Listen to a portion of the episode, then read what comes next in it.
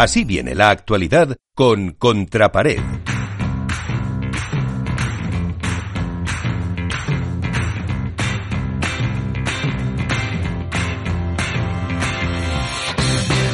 Y empezamos por lo último que decía yo, esa eh, disputa del eh, torneo de Wolpa del Tour en, Dinamarca, en Copenhague, que ha traído pues eh, varias sorpresas porque, bueno, mm, dice Álvaro López que él acertó la, la porra en categoría femenina, eh, pero como estuvo liado, iba de viaje a Sevilla, no sé, me acuerdo si al final pusimos su, su porra o no, pero en cualquier caso, eh, ¿qué pasó en, Dinamarca, Iván?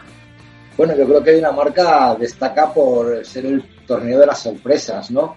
Un torneo en el cual eh, muchas cabezas de serie, tanto masculino como femenino, cayeron en primeras rondas, por decirlo de manera, o en rondas que no se esperaba para ellos y para ellas, así como en, en categoría masculina, en cuartos de final eh, un Lucho Capra y un Maxi Sánchez enormes derrotaron a los actuales números uno de la Reis, Galán y Lebron, por 6-4, 6-2. Y luego también en mismos cuartos de final, en un partido realmente apasionante y muy bonito, Chicoto Tello se cargaron a, Navarro y Dineno por un 2-6, 6-4, 6-3. A partir de ahí, el resto de las parejas favoritas sí, sí que, sí, sí, se clasificaron, como Stupa y Lima y Sanjo y Tapia y bueno, la final entre Sánchez Capra y Gutiérrez eh, Tapia pues fue realmente espectacular. Los dos primeros sets muy competidos, con un 7-5 a favor de Maxi Sánchez y Lucho Capra, que estaban a punto de dar la sorpresa.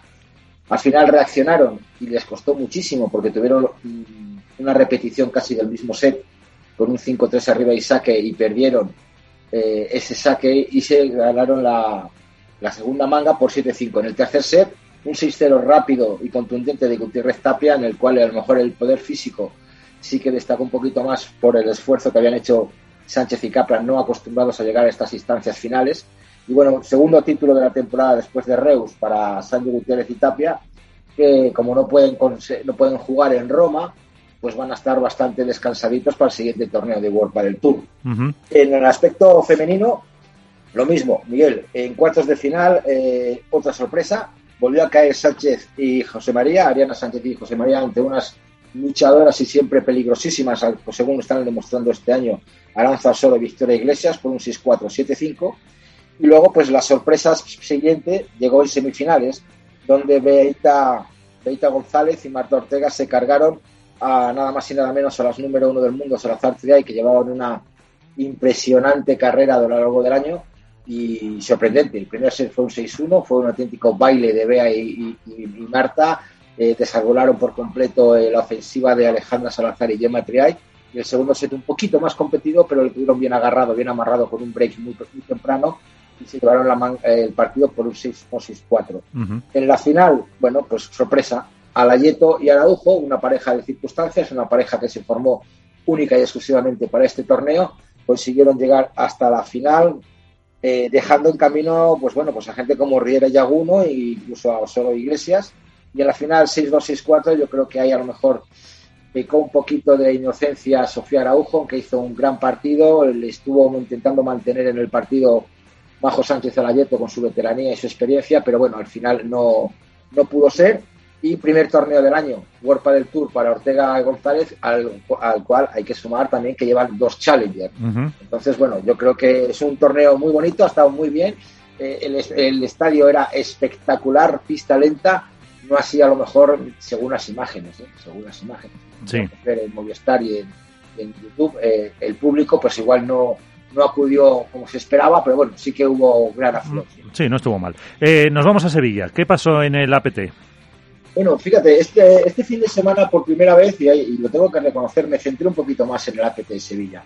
Estuve viendo las instalaciones de, las setas, que bueno, igual Álvaro igual nos puede contar un poquito de que estuvo allí, y estuve viendo el torneo, estuve viendo eh, los partidos, estuve viendo el ambiente, y la verdad es que me sorprendió, me sorprendió y muy gratamente sobre todo en el aspecto que comentamos con Oscar Solé del público, ¿no? Se ve que, en España el pádel tiene mucho más tirón, la asistencia del público fue mucho más elevada, eh, había muchas ganas de pádel en Sevilla, recordar que hace tres años que no hay un torneo World Padel Tour en Sevilla, nada más que solo el APT, y bueno, eso se nota en las pistas y en las, y en las gradas, ¿no?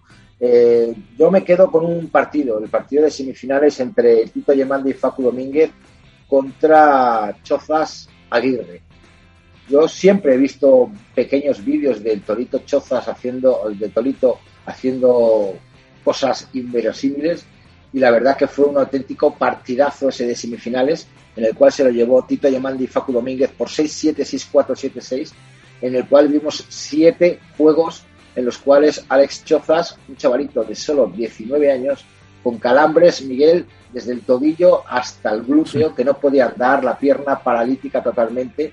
Eh, espectacular el esfuerzo que hizo y conseguir llegar, levantar un 5-3 en el tercer set, ponerse tie break 7-6 arriba, yo creo que fue un auténtico espectáculo. Yo creo que es la primera vez que veo que los contrincantes saltan la, red y se abrazan los cuatro en una piña demostrando el, amor por el padre y el espectáculo que, habían dado.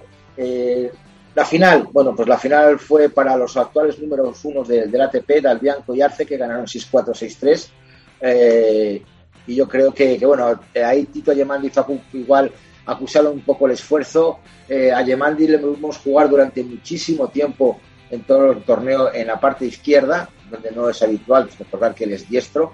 Pero bueno, se hacían el cambio con, con Facu Domínguez para cubrirle un poco la experiencia junto con la, con la juventud. Y bueno, yo creo que eh, del, eh, del, Bianco y Arce fueron muy superiores y se llevaron el, torneo como se merece, ¿no? siendo los números uno del ATP. Y en chicas me encantaría destacar dos cositas. La final de las chicas, que la jugaron Marta Borrero, una sevillana que volvió a, revalidar el título en Sevilla y aquí viene mi parte. Eh, una vallisoletana.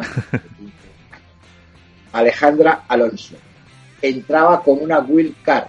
Entraba con, entraron desde previa y se llevaron la final por 7-6-6-3 jugando a un nivel World Padel Tour, hay que decirlo. La chiquita, la chiquita con 19 años, con 15 años, eh, me gustaría indicar que la entrena Coco Menéndez, un jugador de aquí de Valladolid que es campeón del mundo por la selección española de pádel y que, tiene una proyección espectacular y yo creo que, es de mérito que una niñita de solo 15 años se llevara un torneo APT. Eh, me encantó, me encantó el torneo, me encantó el espectáculo, con el negro como animador, con Oscar Solé en los comentarios. Me gustó muchísimo y desde aquí, bueno, yo estuve viéndolo por, por YouTube, eh, hacía comentarios en el canal, estuve hablando con, con Oscar, me respondía y los felicité, los felicité porque fue un torneo realmente maravilloso y espectacular que creo que me anima a seguir viendo más APT. Pues eh, dos torneos que han pasado y dos que tenemos ahora, Iván, el Premier Padel del Foro Itálico en Roma y el Challenger en eh, la Academia de Rafa Nadal. Pues sí, eh, coinciden otra vez de nuevo dos torneos internacionales, esta vez el Mayor de Italia en el Foro Itálico y el, y el de Tau Cerámica. Eh, se está celebrando ahora mismo el, de Italia con los cuadros, bien se puede ver en YouTube. Está nuestro compañero Alberto Bote en las retransmisiones. Y bueno, vamos a ver cómo se desempeña. Está viendo por lo menos es al aire libre, con calor, con buenas pistas. Las pistas parece que son rápidas y por parte de, de Tao Cerámica, la Academia de Rafa Nadal, pues bueno, me gustaría comentar algo, algo curioso, ¿no? Los cuadros, los horarios de los cuadros. Hay gente que está jugando el Internacional de Italia y que también está apuntado al Tao de, Mallorca. Es el claro ejemplo de, Pincho Fernández y de, y de José Antonio García Diestro. Supuestamente juegan hoy en el tercer turno, no antes de las tres y media de la tarde, y también están apuntados en el torneo de, chicos. Eh, me parece que juegan, no está por ahora a determinar, pero supuestamente juegan mañana. Entonces, si ganan hoy, no sé si van a jugar Italia o si van a tener que ir a, jugar el de Mallorca. Pues... De Mallorca, tendrán que dar W en el de Italia. No sabemos si podrán presentar un parte médico para jugar el, de Mallorca o, se pueden ir así porque sí, sin ningún tipo de, de sanción. Bueno, pues lo veremos. Y por último, Iván, eh, novedades de la noticia que adelantabas la semana pasada eh, de, esa, mm, de ese documento que supuestamente, o parece que sí, habría ocultado eh, Ramón Morcillo, que había alcanzado con la Federación Catalana. Bueno, parece ser, ahí siguen las cosas como están. Ha habido una reunión en la Federación Española de Padel entre, los dos, entre las dos partes implicadas, este caso, vamos a decir, Ramón Morcillo y la Federación Madrileña de Pádel. No sabemos todavía las, las posibles consecuencias, pero se sospechaba que a lo largo del día de hoy, martes, eh, habría alguna respuesta, tanto oficial como extraoficial, a lo mejor en la, publicación del documento. Por ahora no se ha, no se ha producido, estamos pendientes de, de, las redes sociales, tanto de un sitio como de otro, a ver si nos aparece o nos llega algún WhatsApp y estamos ahí a la espera. Pero yo creo que lo más importante también, Miguel, es el comunicado de la Asociación de Jugadores Profesionales respecto al acuerdo que llegó la Federación Española de Padel con World Padel Tour para generar el circuito Next.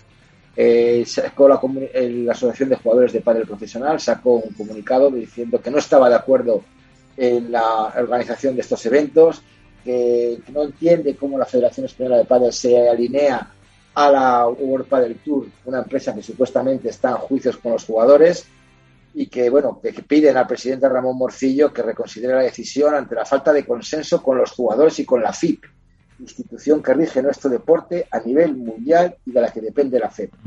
Eh, pues podemos comentarlo más adelante, pero tiene mucha chicha. En la tertulia. La Federación, Española sacó otro comunicado devolviéndole eh, las palabras a la Asociación de Jugadores y creo que estuvo, para mí, más acertada. Pues enseguida lo comentamos en la tertulia. Gracias, Iván.